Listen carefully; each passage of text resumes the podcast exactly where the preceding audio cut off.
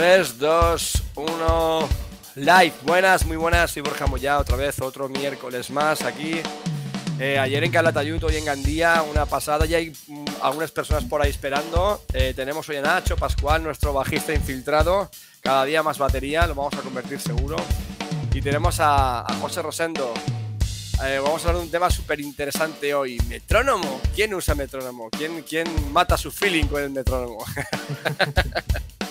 bueno, deciros que este programa está recomendado por, eh, por Anatolian Cymbals y esta intro tan guapa es de mi coleguita eh, Carlos Espósito. Y ya está, ya lo dejo aquí. Vamos al lío. Hey, José. Buenas. Nacho. Muy buenas. ¿Cómo, estamos, chicos? Ya tenemos a Georgie por aquí. Sí, hola Georgie. Bueno, ¿cómo, cómo, cómo se, oye, se oye el tema? Decidme cómo lo oís, cómo si se oye bien a Nacho, a, a José, a, a mí. Joaquín, hola. Joaquín. No he cogido el auricular. Estamos probando, probando. A ver, aquí está Georgie. Hola Georgie. Mira, voy a poner ya el chat overlay a ver si va. A ver si hoy queremos Ahí, ver ahí. muchos, muchos, Muchos comentarios. y a ver qué muchas pasa. preguntas.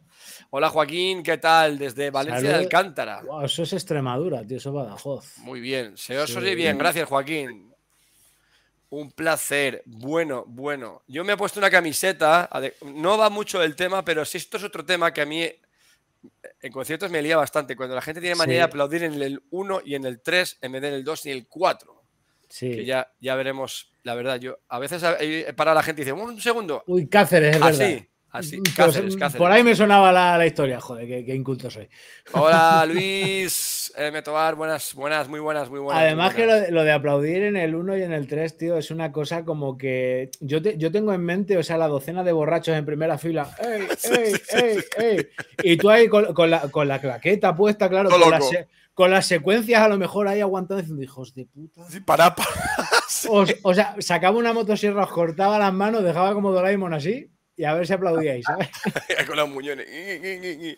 Bueno, eh, yo voy a empezar a ver, comentando una cosa que me pasó justo ayer. Hola Vicente ver, Ascaso. Hola, Hola. Vicente.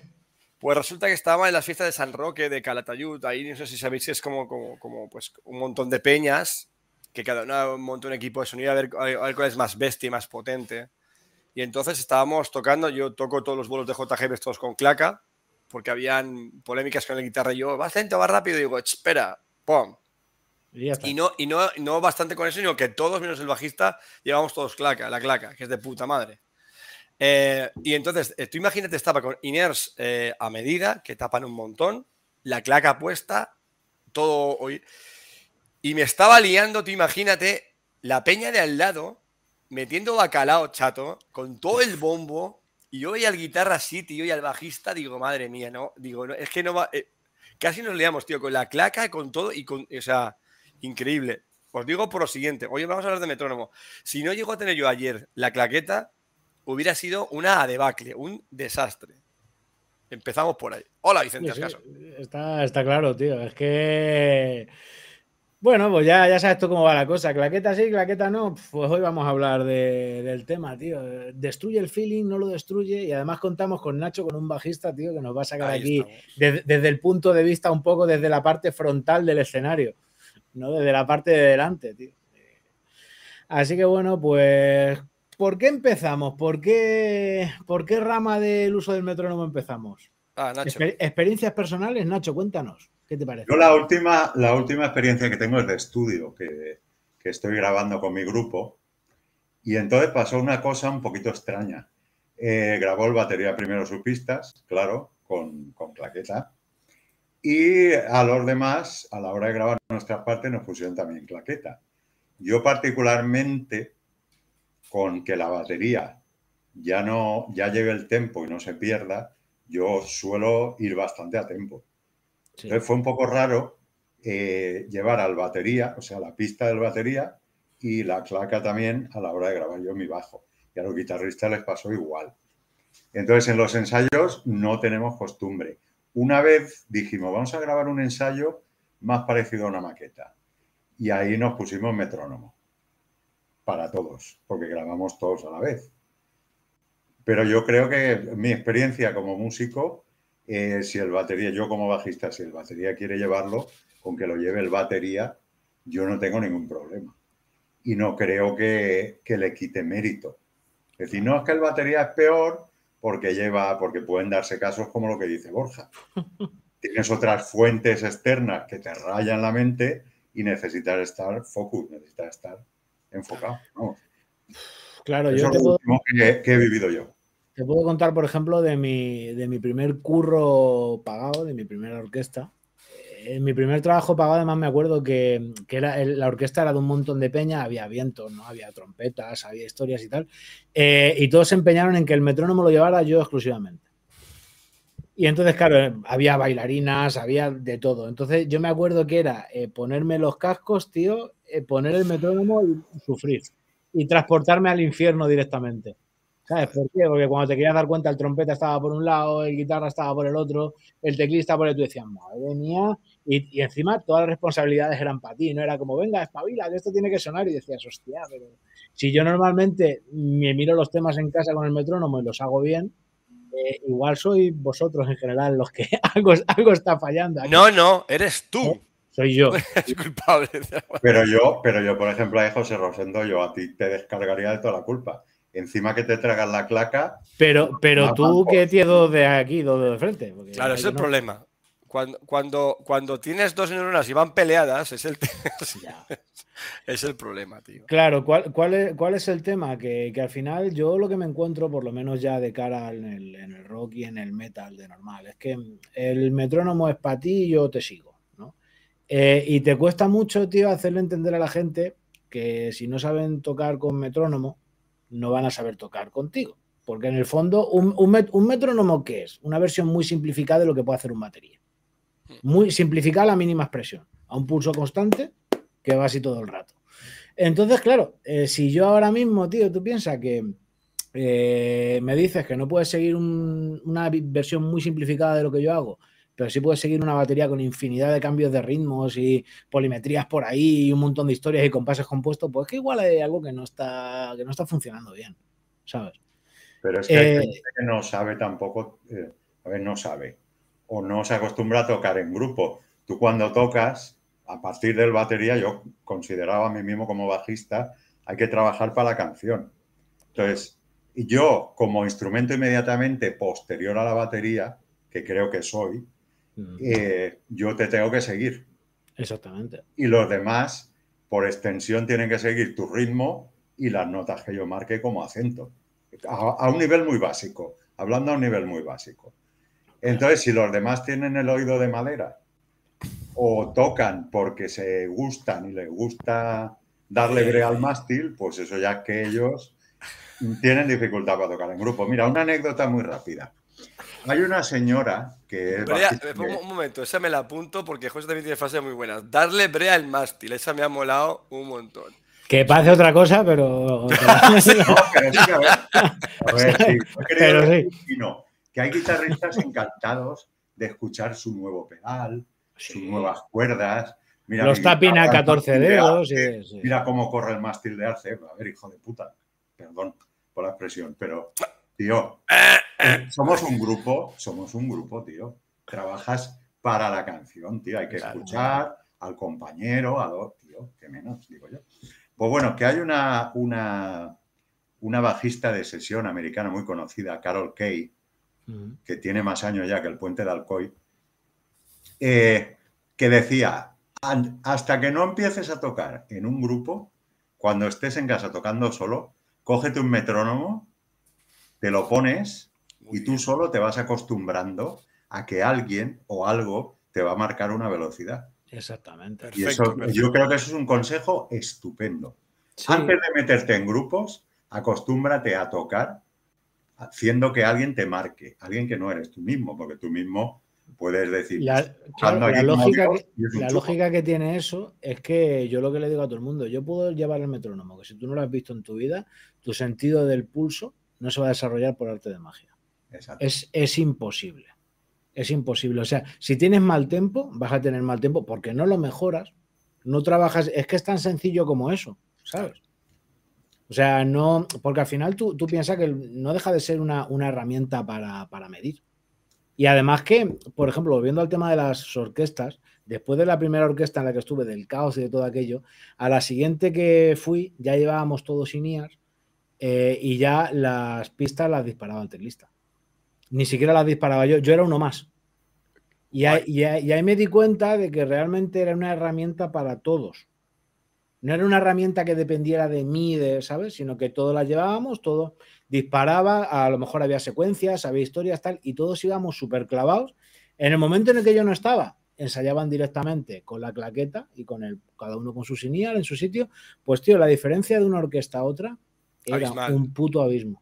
Era un puto abismo.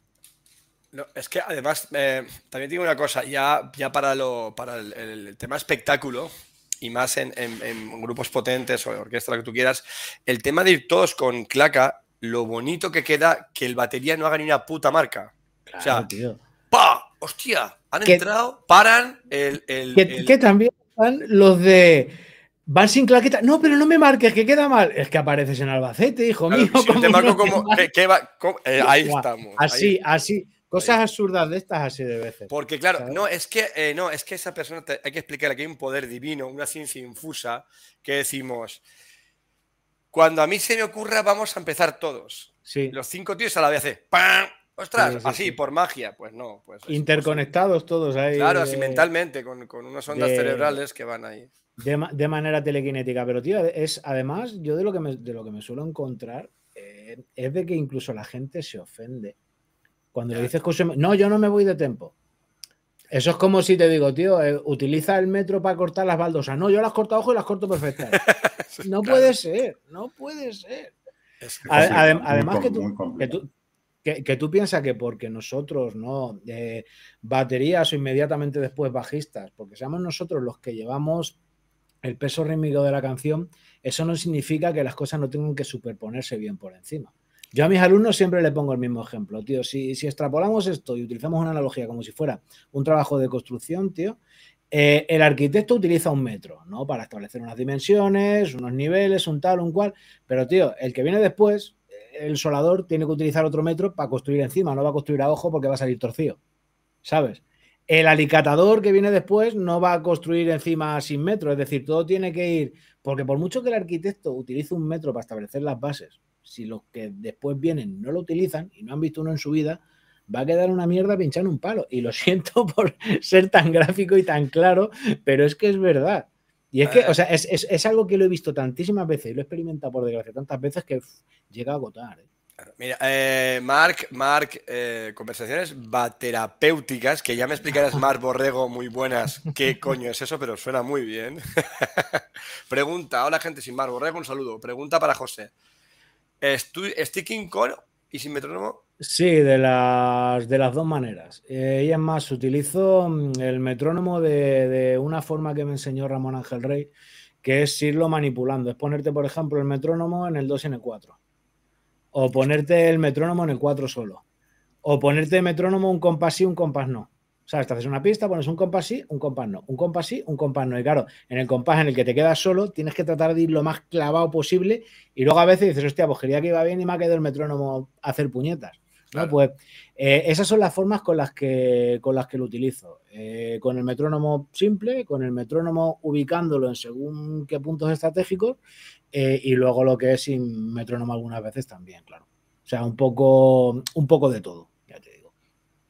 Y eh, hablando de eso, ¿sabes lo que mola también mucho? Em, eh, eh, tocas un paraíso, lo que tú quieras, lo empezamos en el 1, pero luego lo empezamos en el 2, o lo empezamos en el 3, en el 1 y medio, en el 1 y 3 cuartos, o sea, en la tercera semicorchea, la cuarta semicorchea, y ahí ya sí que el despipote es importante, y a la hora de practicar, el control que te da eso de metrónomo porque los desplazamientos. A ver, al final, tío, no, deja de ser que eh, la gran pregunta eh, suele ser: ¿tú en qué piensas cuando tocas?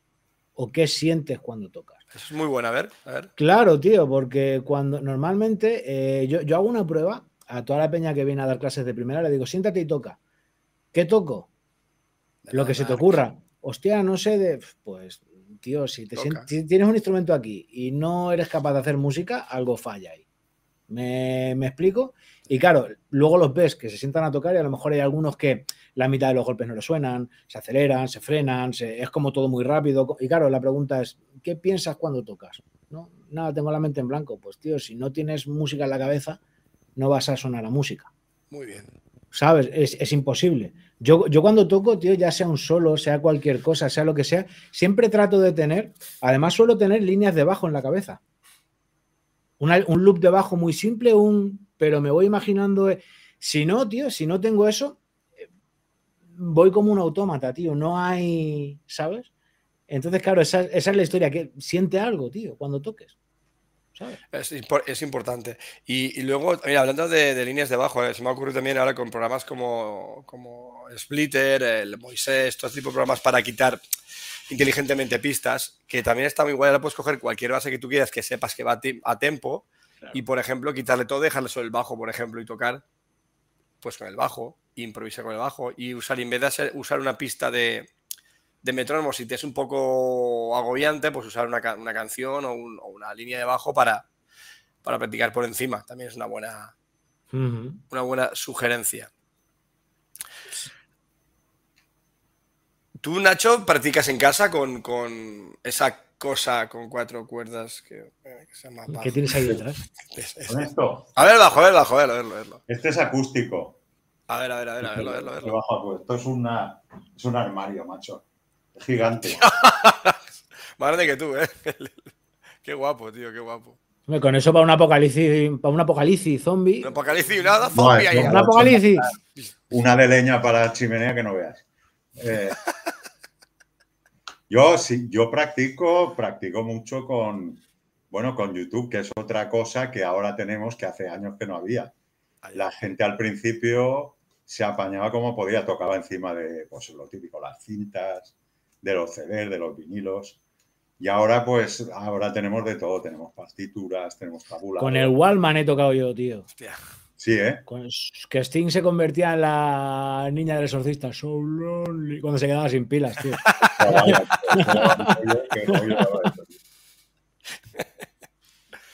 Eh, yo me gustaría oír opiniones de los baterías que están por aquí, que, les ha pasado con sus grupos, si han tenido el problema de... Porque eh, José el otro día, todo este programa viene porque José siempre está ahí, porque José no se calla y, me un montón. Y, me da un montón de ideas para esto, la verdad que, que nos rimos bastante. Entonces dijo, que, que acababa, el hombre acababa traumado y es verdad. A veces eres joven, estás empezando y te, y te machacan tanto con que la culpa, culpa además con esas palabras, culpa, es, tuya que dices, tío, yo no puedo entender, porque si hablamos de, hago un 4x4 sencillo, vale, pero cuando hablamos de, bandas que ah, de con amalgamas, polirritmias, que encima no han estudiado música, sino que se lo sacan de, por ahí, claro, luego mete una claca a eso y, y puedes flipar.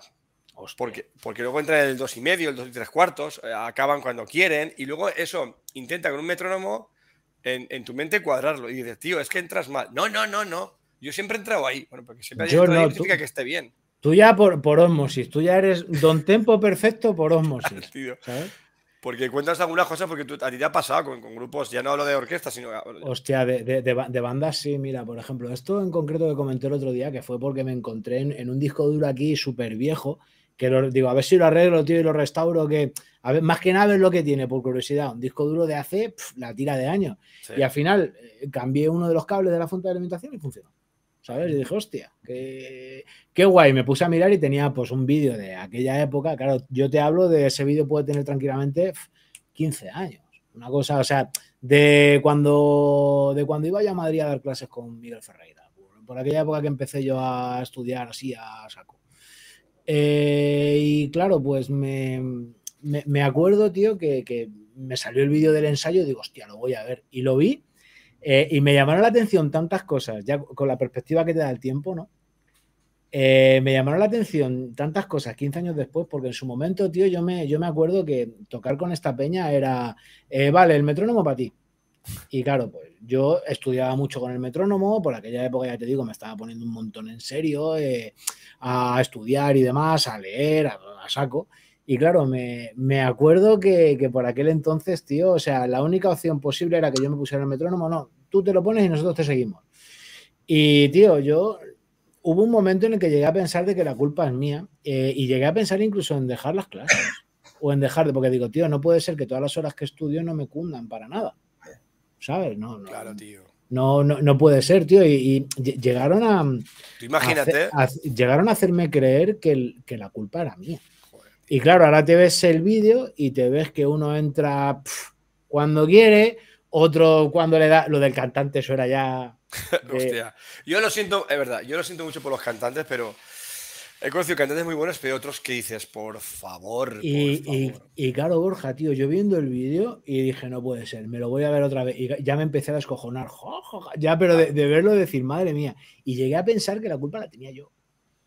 Bueno, vamos a esperar a ver que si me pasan los mensajes. Eh, Vicente Ascaso, yo utilizo los drumless del Guitar Hero. Está muy guay. De todas formas, Vicente, os digo que dentro de poco, no sé si voy a hacer con Juanjo, nuestro super técnico en informática musical, o yo o haré un vídeo eh, con el Splitter, es un programa gratuito que hace lo mismo que el Moisés y está brutalísimo. Yo os, dejaré hasta el enlace para descargarlo gratuitamente, no está pirata, es, es así el programa. Y, con eso puedes dividirlo en dos, cuatro, cinco pistas.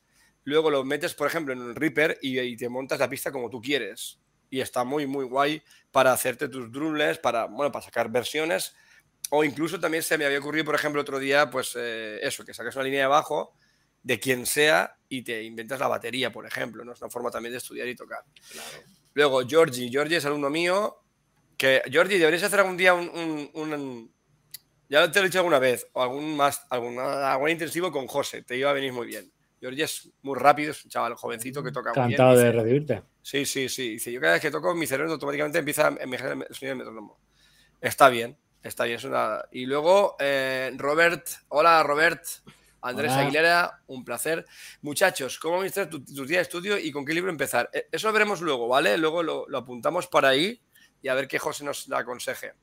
Y Juanjo, Juanjo, justamente hablaba de Juanjo, nuestro técnico en informática musical, eh, eh, hacedor de piezas de, en 3D y un montón, tiene un estudio brutal y un montón más de cosas. Eh, nada, em, lo que hablamos, que te he cortado, es importante que la gente entienda que el metrónomo es para todos. Claro, que es una herramienta para todos los músicos y que cuanto más lo controles tú por separado, mejor vas a poder, que es lo que decía Nacho antes, mejor vas a poder tocar con la gente. No, tiene más misterio, ¿sabes? O sea, se trata de desarrollar tú, porque además, tío, el, tema del metrónomo ya eh, es el fundamento de, de, unos mínimos, de unos básicos. Es decir, si tú no entiendes cómo funciona un metrónomo, tú no vas a entender cómo funcionan los compases. No de, una manera que nos podamos comunicar, ¿sabes? Porque luego está el, famoso problema de eh, esto son cuatro compases. No, es que para mí un compás es cuando empieza aquí y otro acá. Eh, no, es que para mí un compás. Claro, volvemos a, la analogía de la construcción. ¿Te imaginas, tío? Eh, un equipo de construcción donde, Lo que la gente llama ruedas. Una rueda antes del estribillo, una rueda después del solo. Pero para mí, y claro, una, claro. Una rueda puede ser 200 compases, desde la parte que empieza. Claro, y tú, imagínate, tío, en, una construcción, tío, eh, los distintos tipos de trabajos que hay, que cada uno midiera de una manera. Qué puto caos, tío. Con lo fácil que podía, que podía ser tener un sistema estandarizado y decir, venga, vamos todos aquí, ¿sabes? Vueltas, vueltas. Bueno, Luxo, a, Luxo Abad desde Twitch, que no hay mucha gente por aquí. Gracias por estar por ahí, Luxo, Luxo Abad. La prueba del algodón es el estudio de grabación, ahí es donde se ve, hombre, claro. De, esas tengo otras cuantas anécdotas para, para, contar. entonces, claro, tú, tú, ten en cuenta, tío, que si no hablas un lenguaje estándar, tío, con la peña, eh, vas a trabajar mucho por no aprender a contar un puto compás como es. Eh, y es decir, trabajas mucho por no trabajar. Al final acabas trabajando el triple, tío, porque no te, entiendes con la gente. Y, de, hecho, yo, por, lo menos, tío, eh, con los semis y con los pros que tengo, los alumnos, mi manera de, enseñarle, bueno, y creo que es un poco la que tenemos todos, a la hora de que se hagan chuletas, es decirle, vale, cógete el tema y te cuento los compases. Ocho compases a corchear, un fil de un compás a semicorchea, y así te haces la chuleta. Y es que eso a mí me ha sacado de apuros así, tío. Vale, eh, José, eh, ¿cómo contamos compases? Por ejemplo, ¿qué hay que hacer? Un tema, un tema primero, primero hay que saber en qué compás está. Claro, pues tú simplemente coges el tema, identificas el pulso. Eh, ¿Dónde está el pulso? Aquí. Y vas contando la vuelta. Un, dos, tres, cuatro o si es en ternario, si es depende, tío. Pero que, funciona muy bien. Eh, algo tan sencillo como buscar el, ya el tema en internet eh, y te va a salir una tablatura de guitarra que esté bien medida, te va a salir una tablatura de bajo que esté bien medida, o te van a salir, entonces tú esos compases simplemente te los coges, los vas haciendo y fuera. Y ya está. Y a partir de ahí, sí, ahora tenemos muchas herramientas, como decía Nacho. Joder, anda, anda que no he sacado yo, tío, canciones de estas de ir a tocar de un día para otro con las tablaturas del Guitar Pro. Pues ya ves. Así, así, ¿sabes? Porque simplemente, claro, si tú sabes dónde empiezas, sabes dónde acabas, sabes cuánto dura cada parte y sabes dónde vienen los breaks, ya tienes la canción. Sí, básicamente es eso. Eh, y, al, final, una vez que, una vez que lo dominas, tío, eh, a, mí me ha pasado de tener alumnos que llevan tocando un montonazo de tiempo, venir a empezar a trabajar así y decir, tío, con lo putamente fácil que es. El tiempo que he perdido. Y llevo un montón de años pegándome cabezazos, claro, pues porque el flojo trabaja al triple. Ha dicho mi vieja toda la vida, tío, y al final es verdad, ¿sabes? Sí, no, es verdad, es verdad. No, lo que pasa es que, bueno, también es es muy interesante el, como ejercicio, ¿no? Cogerte un tema y decir, hostia, voy a averiguar en qué compás está. Luego, ¿qué subdivisión? Porque, claro, el pulso a ti te puede sonar a negras, pero luego si le escuchas, no, está haciéndolo a corchea realmente, dónde están los acentos y cómo te cae la cadencia. Aunque son 4x4, por ejemplo, puedes. Claro, cómo cae la melodía. Ahí ya hay, es decir, hay, hay además distintas maneras de medir una misma cosa.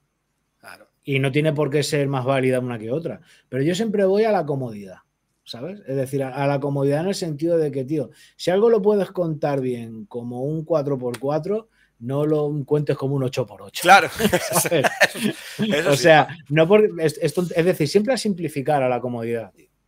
Sí, a mí no, no me acuerdo quién me lo dijo. Bueno, eh, Arturo, muy buenas, otro día más, Arturo. Hola, Un placer. Terminar el estudio un poquín de más. Hostia, pues súper contento, la verdad. Que estar en agosto aguantando una chapa aquí, estos tres flipados, es. es eh, se, agradece, A ver, ¿qué metrónomo o aplicación usáis? Yo uso eh, ProMetronom, que es una aplicación de Android que la compré que valía un dineral, tres pavos, tío, me rompió la economía mundial. no, y va de puta madre, porque encima en, la, aplicación que tengo me hago todos los... Yo con, casi todas las bandas intento tocar con metrónomo y llevo entonces todo el listado y me sale como una especie de pad que yo voy pulsando cada vez cada canción cuando acaba. Yo como son canciones sencillitas no, no tengo mapas de tempo, quiero decirte, si va a 120 lo meto a 120 a 1 por 4, no por 4 por 4, para quitarme el acento, por si claro. me salto alguno que, que no me raye con el acento. Claro. Para dejártelo plano, porque si no. Claro, porque antes, antes resulta que le dejaba 4x4 y por lo que sea yo marcaba mal o me iba a quitar, algo pasaba y ya me se quedaba el acento en el 2 o en el 3. Que, no, que, si te, que si te acostumbras a lo que he dicho antes de, practicar con desplazamiento, pues en principio no hay problema. Pero si no tienes experiencia, te puedes armar un pitote importante. Bienvenido al infierno. Bienvenido al infierno, además, de verdad, tío. Entonces, bueno, pues yo qué sé, tío. Yo... ¿Tú, tú cuál usas, José? yo utilizo el Sound Breeze, este ah, Soundbrenner. Sí, el Soundbrenner este, el de está Android. Muy, está muy guay el Soundbrenner. Ese y el de Google, tío. O sea, ah, el, metrónomo de Google de... Sí, normalmente suelo utilizar esos dos porque además yo no... Antes tenía un metrónomo de estos que llegaba hasta 200, 300 BPM y de... Pero es que ahora ya llevo mucho tiempo, tío, que toco con el metrónomo a la mitad.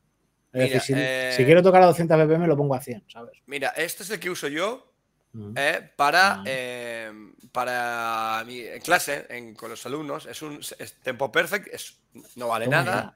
Tienes, eh, a ver, el tiempo, ves, lo subes por aquí, lo bajas, aquí las medidas. 2, 3, 4, 5, 5, 3 más 2, 5, 2 más 3, 6, 7, 7, está completito. Y luego la subdivisión, que llega hasta semicorchea, está, está, está muy completo. Aquí es el sonidito, no sé. ¿Lo veis? ¿Vale? No. Escuchar o no lo escucho, pero verlo lo veo. Y pues, bueno, da igual, pues igual es que tengo. Ya, tendré que hacer una película por ahí. Y es el que uso yo habitualmente, en clase, en casa, en ordenador. Y luego tengo el, pues es el, el, el, Prometronom, porque lo, lo, vi, me era sencillo para hacer. Me es importante, yo con JGB llevo el, eh, repertorio de dos, tres horas, dos horas y media. Tengo repertorio de Loquillo, tengo el tributo a Molly Crew, tengo Rockstation, todo va con claca. Entonces me es muy fácil hacerme mis mapas y mis, mis repertorios, que de paso me sirve como chuleta de repertorio y de paso tengo todo, todo ahí. Eso lo uso con una maleta que me sugirió Abel Garro hacerme, que es una maleta electrificada que tiene una, una receta con enchufes USB y normales, con su enchufe. Tengo mi mesa pegadita dentro de monitores y todo yo abro, pum, meto la tablet y lo tengo todo en un momento a cabo. El doctor. Eh, pues cuando haces dos, tres, cuatro, cinco bolos semanales durante todo el año, hay que optimizar. No, no, tienes que ser práctico, tío. Es que si no, práctico. si no, igual que microfonear, yo uso ahora mismo uso micro, una- un de 112 al bombo, un, uno súper barato la caja, pero que va súper bien, y luego dos ambientes arriba, y ya está, ¿no? Para mi estilo no hace falta que, que coja mucho más, porque con eso ya saco un sonido como para que sonara guay. Hombre, si vas a tocar con 50.000 vatios, pues no. Pero para hacer pafetos o fiestas pequeñitas o historias, va, va muy guay. Mira, Joaquín Garzón, Sombrenner y hago lo que dice Borja. Pues muy bien, es que es así. Una cosa, entiendo que son metrónomos digitales. O sea, son Sí, sí. Sí, Digo, porque para. Tengo un cacharro. A ver si puedo compartir la pantalla.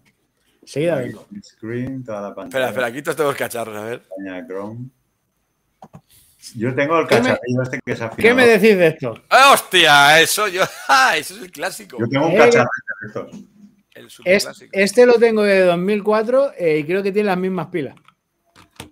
creo que no se las he cambiado. Y este es el, el de. Sí, pues parecido al, al que El acaba de enseñar. El, el baratillo, sí. Me cago en la mar, Zoman. Que pague Zoman, tío, ¿no? Que colaboren. Es, Oye, el, una- es el co- es el corte inglés de la música, Una, tío. una Estamos cosita, una cosita. Yo desde aquí os sugiero encarecidamente a todo el mundo que está viendo el programa Más Batería que Zoman mola mucho, está muy guay, pero que las tiendas de España cada día están más por la labor de conseguir lo que sea, mismos precios y se parten la espalda y la vida por servir a la gente. Que le deis una oportunidad. cosa que no se suele tener en cuenta, y aquí hago un pequeño inciso, que con, Claro que la, sí. con la pregunta de, ah, los endormen, el tal, el cual, el no sé qué. Muy bien, muy bien. Eh, aquí hay un problema que si eh, no se compra en las tiendas, no hay distribuidores y los distribuidores son los que se van a fijar en ti para hacer un endorsement. Es así de sencillo. Si no hay distribuidores de una marca en tu país, Olvídate. olvídate. Y sí, mucho internet y mucho todo lo que tú quieras, pero que volvemos a lo mismo, que si una marca es de la otra punta del mundo, eh, no sabe ni qué tipo de música tocas, ni cuánta gente eres capaz de mover, ni no, no sabe tu, tu- tu bagaje como músico, ¿sabes? No, no conoce tu mercado, Claro. ¿sabes? Además, os voy a decir una cosa. En los casos de endorsements, eh, endorsements, eh, Nacho, Nacho además es nuestro profe de inglés particular, endorsement, ¿no? ¿Cómo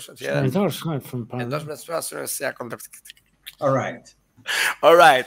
Eh, eh, el, eh, ya, ya- ya- ya, mira, ya se me dio la pinza, joder. Eso que iba a decir. a ver, que el. No sé, chicos. En los casos de endorsement. Ya, eso, Ahí te has me- quedado. ahí me he quedado, pero ahí me he Ahí quedado. quedado.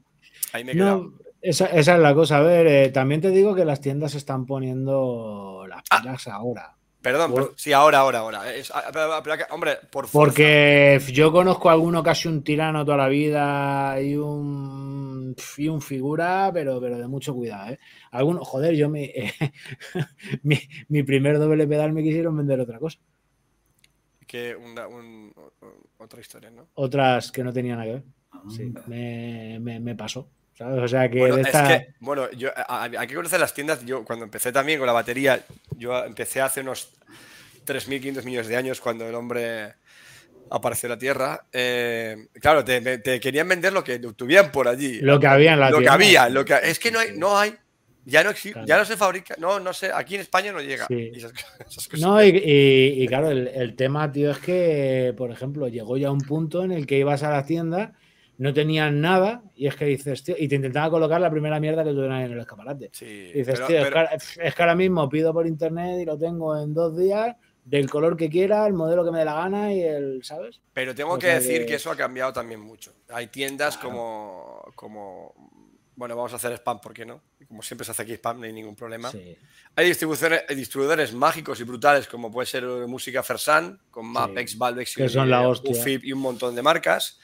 Eh, hay otra gente que vende casi directamente, porque es otros canales, como la gente de Anatolia en Cimbas, que por cierto son unos platos brutales. Y luego, eh, Y luego hay tiendas como la de Jorge Nieto en Zaragoza, Rock and Stock, Mm. que es una flipada que se parte, te digo yo, el alma por serviros. Sí. Está Juanjo Alteisa, yo mismo compro música, eh, Tantama, hay un montón de tiendas, la verdad, eh, que, que intentan, que siempre, "Ah, es que me, me pasó esto en no sé qué tienda. Bueno, sí, a veces hay historias, hay confusiones o hay mal servicio, puede pasar, no son perfectos tampoco. Pero bueno, hay que dar una oportunidad. Eh, y un momento, eh, Borja, sí, es el que uso yo en tus clases, evidentemente. Mm. Y luego Vicente Ascaso, ¿cómo lleváis el sonido? ¿En los dos oídos muy alta o por debajo? ¿Cómo es que es más cómodo? A, a mí a veces se me hace difícil seguirla bien. Pues si se te hace difícil seguirla bien es porque no estás bien aislado. Claro. No, no- no es cosa de que subas el volumen de aquí, sino de que aísles lo que estás metiendo de fuera. Entonces igual te vendría bien a lo mejor unos cascos de obra encima. Eso Mira. o, pro- o probar con las almohadillas de estas que te aíslen bien. mm, si te vas a dedicar a esto y te aprecias tus oídos y eres batería, y yo tengo tinnitus, tengo de todos los colores, yo cuando estoy en silencio digo pi, pa, pi, pu, pa, Mm. pi, pi, pi. Yo, no, yo no, no sé lo que es el silencio, no lo conozco ya. Ya no existe para mí, de verdad, sinceramente. Yo, no me, me preguntes qué es ir al, al monte oír los pajaritos porque oigo pajaritos y muchos ruiditos también. Lo oyes siempre ya, ¿no? 24 Siempre- no, sí, sí, sí, sí, o sea, ya hace años de esto. Entonces yo decidí, eh, tarde, muy tarde, pero eh, hacerme unos INER eh, a medida. Eso es la maravilla. Yo el volumen me lo he bajado con un 80% Mm. el volumen, porque me, ci- me cierran perfectamente. Sí, los casetas están guays, te refieres a unos casetas, molan mucho, yo los he tenido y están muy guays, pero el problema que tenemos es lo que dice José, aislarte, el máximo. Claro. Para la batería es súper fundamental para no perder oído y luego, ¿qué pasa? Que con muy poco volumen, yo normalmente lo que es, tengo una mesita, tengo una pista con todo el sonido y otra pista, si me la hacen de fuera, que me disparo yo el metrónomo. Entonces, yo ya me, me- me equilibro eh, todo el, toda la- la, Eh, el monitoraje. También un consejo, que esto me lo dieron a mí en su día y la verdad es que lo he apreciado muchísimo y no se me hubiera ocurrido nunca. eh, ¿A qué volumen ensayas? Porque muchas veces necesitamos esto, sobre todo en el metal, y ensayamos aquí. Sí, sí, sí. sí, Eh, y tío, yo me acuerdo en Barcelona en el aula que tenía, tío, que tenía un, un grupo de estos de, de Doom ahí súper pesado y súper en el local de detrás del mío, y el bajista me movía, tío. Joder. El bajista me movía. Yo me acuerdo de estar sentado y ¡pum! irse la silla para adelante y decir, me cago en Dios, pero ¿a qué volumen está tocando esta gente? Claro, luego, luego, luego los veías, "Sí, claro", hablando a voces y dices, están sordos, coño, normal. Tap- tapias totales. Están todos hechos polvo, tío, claro, si es que es normal. Hombre, tu cuenta, cuando yo empecé yo, mira, en noviembre voy a hacer 50 años, ¿vale? Yo cuando empecé toqué en un grupo, bueno, tuve varias bandas, la banda más eh, guay que tuve en fue la- se llama Encrucijada, que hicimos nuestros pinitos, tocamos con Barricada, bueno, una bandita de, de rock, de hard rock un poquito. Pues ahí era el típico JCM 900, dos cacharracos, dos 412, el ampli, doble pantalla, 410, un 15, y ahí, y batería, ibas sin un puto micro, bombo a pelo, y tú ibas así. Primero, sordo no, lo siguiente. Luego, el bombo, zapatazo. Te- eso, zapatazo que, que te O sea, porque no era, no era, o sea, era imposible oírte de otra forma. Eh, ¿Y, eso qué es ahora- lo que pasa? Que luego vienen los dolores, vienen los problemas articulares, Bueno. vienen todo. Entonces, el- no me escucho bien, me duele el antebrazo, la muñeca. tío, prueba a bajarte porque igual Claro, si te bajas vas a oírlo todo más claro y no vas a tener dolores articulares. tío. ahora mismo, ahora mismo, ahora mismo es, es- es, eh, hay un montón de medios y de métodos para poder tocar a buen volumen y tocar cómodo. Yo, de hecho, ya os digo una cosa, yo ya no, yo ya no toco la batería nunca sin ir, nunca, ni para practicar. Porque me he acostumbrado a. a- yo tengo una, una una XR18, me proceso el sonido. me lo proceso no, Mm. simplemente lo paso y ya. Y ya y, y me aísla mucho, me, me gusta más cómo suena y me protege los oídos. En mi caso, me es fundamental si quiero seguir tocando y espero morirme ahí arriba. Ujú. Bueno, por Eh, alusiones, si, se me, si me permitís, con respecto a esto del volumen y tal, que no sé, igual es un poco un tirón de oreja gratis que le hago a mi banda, pero Aprovechando así. eh, yo he decidido finalmente, aunque sea el bajista, tocar con Inier, porque yo os diré. Eh, está muy guay todo eso cuando tienes 19 años, tienes unos amplis de, con altavoces de 15, de 20, que eso tira la finca abajo. Pero llega un momento que, ¿qué pasa? La música, lo que decíamos antes, estamos trabajando para la canción. a mí no me sirve estar tocando bien con el batería si los guitarristas o el cantante o lo que sea no los entiendo. Entonces, la ecualización, importantísimo. Si no se respeta la ecualización, pues al final, ¿qué pasa? Yo me voy a poner por, por auricular. Porque ¿qué ha pasado? Hemos estado tocando, hemos, hemos compuesto las canciones, no sé cuántos, y a la hora de grabar, pues eh, hay partes de guitarra que no sabían los guitarristas que tocaba el otro, hay dos, y uno le decía al otro, hostia, tú tocas esto, hostia, tú tocas esto. Y a mí me decían, hostia, las líneas de abajo, digo, hijos de la madre que os Qué fuerte, tío. Y pero es verídico, ¿eh? Pues, tío, o nos ecualizamos o nos pasamos por línea, por... pero no puede ser, tío. Y entonces es eso, eh, hay, que, hay que escuchar al compañero.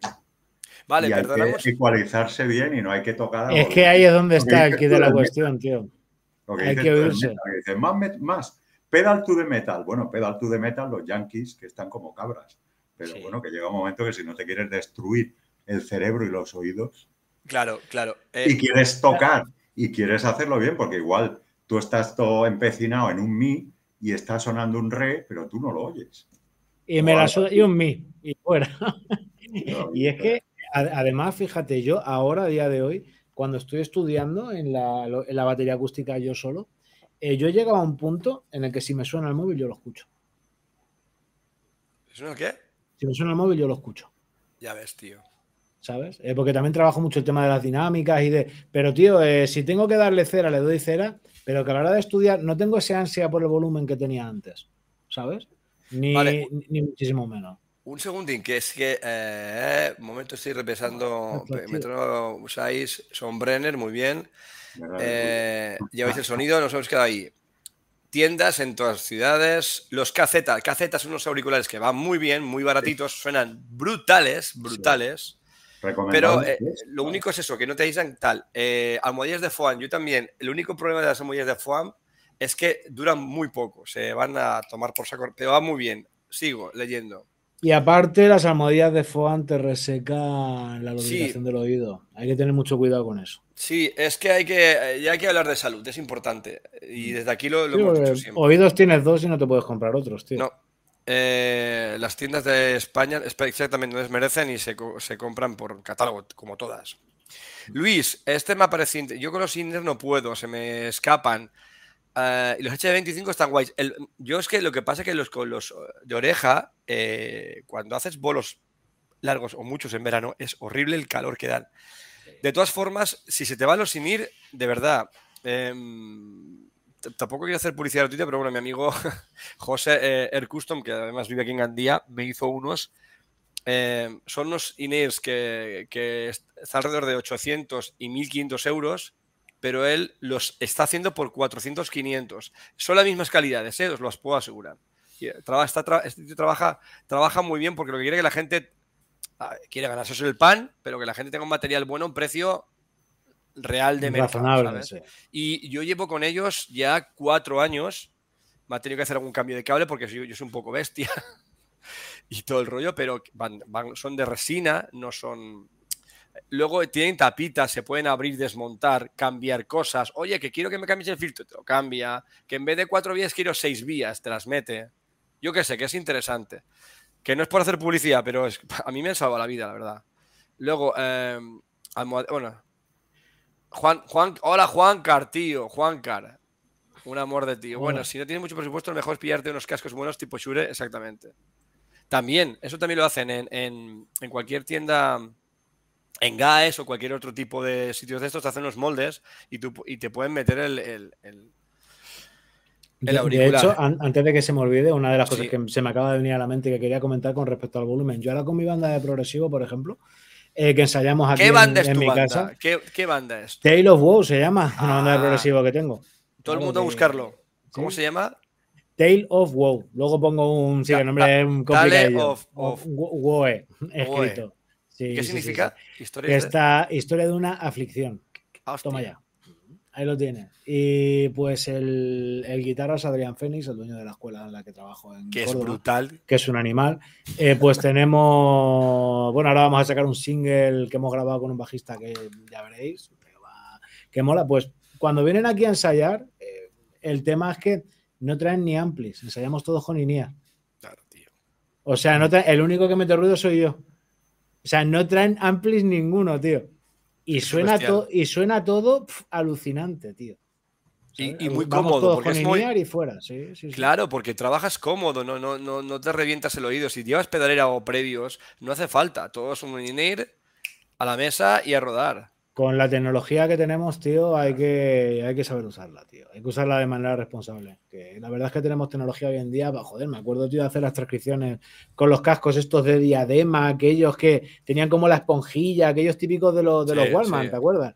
Que te pillabas el pelo al cerrarlo, se desgastaba la esponjilla y aparecía ahí un cacho de metal que te hacía polvo como un rallador de queso. Sí, tío, sí, sí. O sea, y si yo he hecho transcripciones con eso, tío, Pues imagínate con cualquier cosa. ¿sabes? No, pero sí, la salud, la salud es importante. Y, y ya te digo, con unos in que te aíslen bastante, el nivel de volumen lo bajas un montón. Es que Ah, Nacho, Tale of War. Vale, mira, voy a, voy a, mira, voy me, a. acabo- me acabo de suscribir al canal de YouTube. Ah, ole, qué buen. Ole, Muy bien. muy bien. Ah, le, pegaré, le una oída, a ver qué tal. Vale, ahora eh, Tale of. Momento que voy a poner aquí. Sí, pues mira, tenemos el, el último single que subimos, el de Shabas in Me, Oh, que este nos grabó el bajo el bajista de Miraz, una banda de progresivo que son de Túnez, que son, la verdad, que son la hostia. El bajo no lo grabó él. Pues si le echas un vistazo a ese tema, te va, te va a molar. O sea, la banda sí los dos, ¿no? Adrián y tú, por Bueno. Adrián y yo, y, o sea, somos, som- y- y somos unos cuantos, ¿sabes? Así, así en general. Cada uno de un sitio. La verdad es que Ah, somos cada uno de un sitio. Sí, sí, sí. Eh, lo acabo de apuntar, pero me ha pasado de mí con la mierda. Espérate, lo voy a apuntar. Es que a y, veces se, este, se raya. y este muchacho que sale, el Anis Juini, ¿que es Sí. cantante o, qué, o es instrumentista? Bajista, es el bajista de Miraz. es el Sí, bajista. que es el que el bajista de sesión que nos hizo, porque se nos fue el bajista justo cuando estábamos grabando el tema y le contactamos y al lío. Eh, y la verdad es que, no sé, en general es lo que te digo, tío, que bien utilizada la tecnología, no hay ningún tipo de, de problema de nada, tío, pero hoy en día no hay esa necesidad, yo creo, de, de meterse en un local de ensayo y quedarse sordo ahí, tío. No, ninguna, ninguna necesidad. Porque además es, es algo tan sencillo como que si, si ensayas con INEAS, tío, y microfoneas la batería, es que Vale. es un gustazo, tío. Vale, una cosa, no sé si conocéis a Mark Borrego, pero es un tío brutal, con un- Sí. una sapiencia. Día estuvimos hablando de varias bandas de Monam y de, y de, y de tal. Y entonces tiene una, una- un canal, Conversaciones Tera- Tera- Terapéuticas, es mi canal. Sí. Voy Bueno, ba- batere- batere- eh, bueno, eso. que es el que mantiene conversaciones con distintos distintas cosas de la batería. Ey, pues no lo conocía, tío. Yo tampoco, sí, es verdad. Aquí conversaciones terapéuticas con Pepo Busquets, aquí está el tío. Ole, ahí. Vaya, sí. es. Pues luego me lo veré. Me lo Sí, veré yo que también. Y Mark Aiza es una bestiada, Mark. Mark es una pasada de, de- de batería, la verdad. Pues haremos colaboraciones. Eh, Juanjo, yo estoy intentando meter la actividad de línea en mi banda. Es que es, es preciso. Y más cuando tocáis. eh, Juanjo también toca metal. Y es. es- Otra cosa Eh, es que hagáis tío, un, es- un jazz muy, muy, muy atmosférico, que vaya todo muy así. Y, y- y entiendo que por, por, por- por la comunicación es mejor la comunicación visual y un poquito. Vale, pero cuando hablamos de leña y de caña, eh, hay que cuidar los, los. De, de hecho, es más, tío, yo ya he llegado al punto en el que con si es por curro, pff, según, pero lo que es por el tema de tener una banda, de echar, con peña que no lleve Fuera. ni a, no lleve tal largo, no, no es para mí. Eh, Llevo ya un tiempo en el que directamente me niego. No por nada, tío, sino porque, o sea, es muchísimo más incómodo. Claro. ¿sabes? Y pudiendo hacerlo bien, tío. Claro, claro. Entonces, Nacho, tú con tus bandas usáis, no usáis claqueta, por lo que veo, de momento, por ahora. En, en principio, no, ya te digo que lo último fue antes de grabar esto, a modo de prepararnos para la, para la guía del estudio, hicimos algún ensayo grabándonos con, con claca. Pero claca todos, todos, no el batería solo. Claca. Pues yo te acon- os aconsejaría que, que ensayáis con, con, con claca habitualmente porque vais, eh, o sea, va a ganar una, una, una solidez la banda im- importante, importante. Y luego Mira. te vas a dar cuenta, ostras, el estribillo ahora vale, porque claro, luego viene el rollo, ostras, espérate, es que para la estrofa 120 va bien, pero para el estribillo sería un poco más. Entonces tienes que hacer un compromiso entre qué tempo metes o currártelo y meter diferentes tempos. Pero eso ya es otra, eso es el capítulo segundo. Mira, como, como, como, otra, otra anécdota, por ejemplo, eh, una de las bandas con las que toqué en Barcelona, yo entré con ellos cuando acababan de sacar el primer disco, que se fue el batería, y el primer disco molaba, pero se notaba que estaba grabado sin plaqueta. Que estaba grabado a lo, a lo me cago en, a lo a la venga corriendo, y claro, ¿qué pasa? Que eh, tú escuchabas el disco y el disco estaba guay, pero tú veías que había subidas de tempo, que había bajadas bruscas, que había cambios que no estaban muy claros, como que cambios que no cambiaban todos a la vez, ¿sabes? Eh, figuras que no tenías muy claro, dices, vale, esto es un tresillo, es un seisillo, eh, es una cosa rara, están ahí todos, ¿no? Y entonces cuando entré con ellos, me acuerdo que querían ponerse a currar a saco en el segundo disco y las nuevas composiciones y tal, y le dije, esperaros, vamos a arreglar el primero Vamos a arreglar primero para salir a tocar de... Eh, y me costó en su momento, la verdad, convencerlos, pero al final la cosa mereció la pena porque fue, los primeros ensayos fueron sentarnos con una pizarra, ¿sabes? Vamos a medir esto. ¿Cuánto duran estas partes? No sabían contar compases ninguno. Claro. ¿Sabes? Eh, sí, mucha armonía, mucho mm, todo lo que tú quieras, eso sí, pero no sabían contar compases ninguno. Eh, no sabían, ya no sabían medir bien las figuras. ¿Qué, ¿Qué haces? ¿Un tresillo? No lo sé, yo hago así. Coño, cuéntalo. Hazlo más despacio, hazlo más tal. Entonces, claro, los primeros ensayos fueron con una pizarra, haciendo mapas de las canciones, tanto así, tanto así. Y luego después con el metrónomo. Les ponía el metrónomo, les ayudaba a encajarlo y tal. Ya te digo que al principio me costó un huevo, porque era. Pues, y que, se dejaran hacer. Y que se dejaran hacer. Se dejaron hacer porque me puse cabezón, porque le dije que así o. me voy. Eh, sí, sí, sí, sí. le dije que vacío, porque ya venía del otro grupo que te comentaba antes, ¿sabes? Ya, ya, ya venías ya resaliado. Claro. Eh, pues, tío, al final eh, empezamos a salir a presentar el disco. ¿Y cuál fue la sorpresa? Que decía la gente, tío, ¿qué habéis hecho? Que no tiene nada que ver lo que suena ahora con cómo sonaba antes. ¿Qué habéis hecho? Pues hacer las cosas bien, cojones. Es que no hay otra, ¿sabes? O sea, sentarte a trabajar. Y el, el guitarra, tío, uno de los guitarras cuando se fue del grupo, eh, me agradeció personalmente el hecho de decir, tío, me has abierto un mundo con esto porque yo solo nunca me hubiera puesto y gracias a ti he aprendido a contar compases, a contar vueltas. Gracias a ti me entiendo cuando hablo con otros músicos, ¿sabes? Es que puedo, claro, tío. Es, importantísimo, es importante. Tú, les diste la vida porque es que es otra historia. Em, una cosa, aquí comenta Mark, Mark, eh, a mí también me ha pasado eso, pero que como todo lo, lo estudio con, con metrónomo, toca un tema que tocaba con la, lo toca sin claca es un poco inseguro. Pero es una sensación normal. Yo te aconsejo, por ejemplo, que, que, toques encima de temas que estén grabados sin metrónomo también, para que veas cómo fluctúa y te acostumbres a la fluctuación.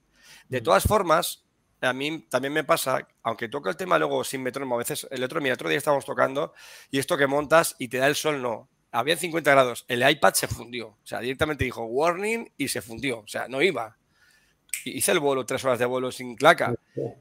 ¿Qué pasa? Que yo como lo tengo tan interiorizado, realmente seguro que fluctué, seguro, porque no, no somos perfectos con el tiempo, pero ya estaba acostumbrado a poder tocar. De todas formas, para mí me es mucho más cómodo tocar con claca que sin claca. ¿eh? eh yo cuando toco sin claca, ¿sabes por qué? Porque yo a veces digo que estoy reventado, estoy cansado, y la claca me estira y me mantiene. Entonces yo a veces digo, no pienso, es pon, me pongo, ayer, por ejemplo, el bolo del, otro día, yo no oí una mierda. Estuvimos una prueba de sonido de tres horas y media. Quería matar a todo el mundo, tío. O sea, yo aguanté hasta última hora y dije, tío, o, se arregla el tema, esto es un problema con la mesa, tal, no sé qué. Eh, la mezcla que tenía de monitores, os podéis reír de la mezcla que tenía de monitores. Yo hice el bolo mirando al guitarrista las manos y la claca y un poquito de voz.